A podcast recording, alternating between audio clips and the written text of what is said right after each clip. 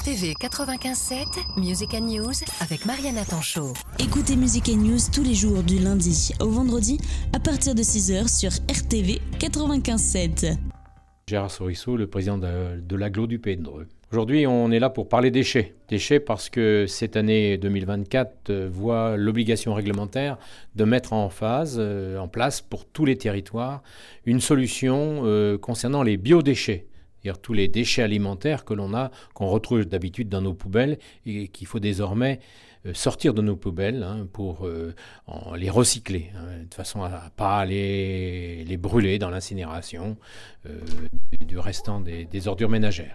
Bah, concrètement, on, tout ce qui est déchets euh, donc alimentaires, tout ce qui est putrescible, qui fait d'ailleurs les mauvaises odeurs hein, dans nos poubelles, classiquement, tous ces éléments-là qui en plus euh, sont assez lourds hein, et pèsent dans le tonnage des ordures ménagères, euh, vont devoir avoir une filière de recyclage euh, à travers plusieurs solutions que les habitants prendront en fonction de leur euh, type de, logement. hein.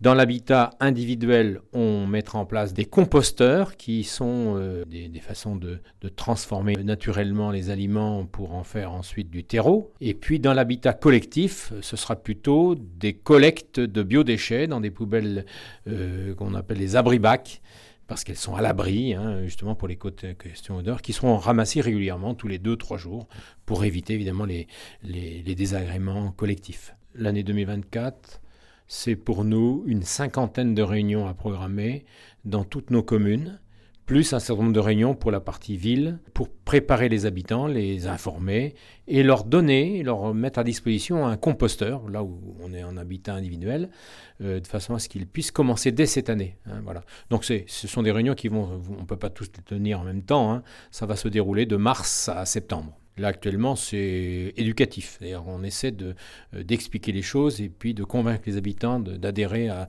ce mouvement-là qui euh, aujourd'hui quelque chose de bien maîtrisé là où ça fonctionne déjà. Beaucoup d'écoles ont déjà démarré ce, mouvement-là, il existe des composteurs scolaires, ce sont des activités pédagogiques qu'on trouve au, auprès d'un certain nombre de communes déjà sur notre territoire.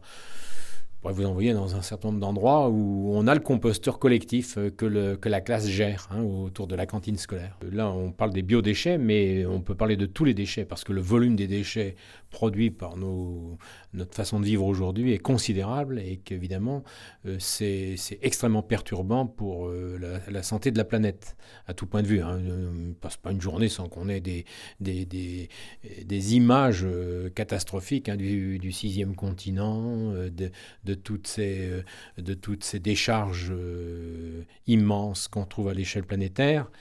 Chez nous, c'est des affaires de coûts pour la société importants, parce que vous savez, ça, ça, ça pèse largement dans le budget des ménages. hein.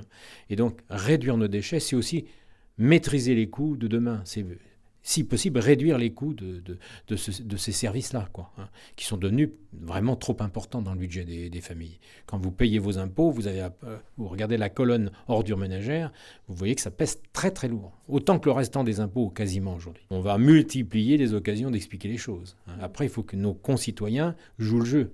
Ça ne peut pas se faire sans l'adhésion des concitoyens. RTV 95.7. RTV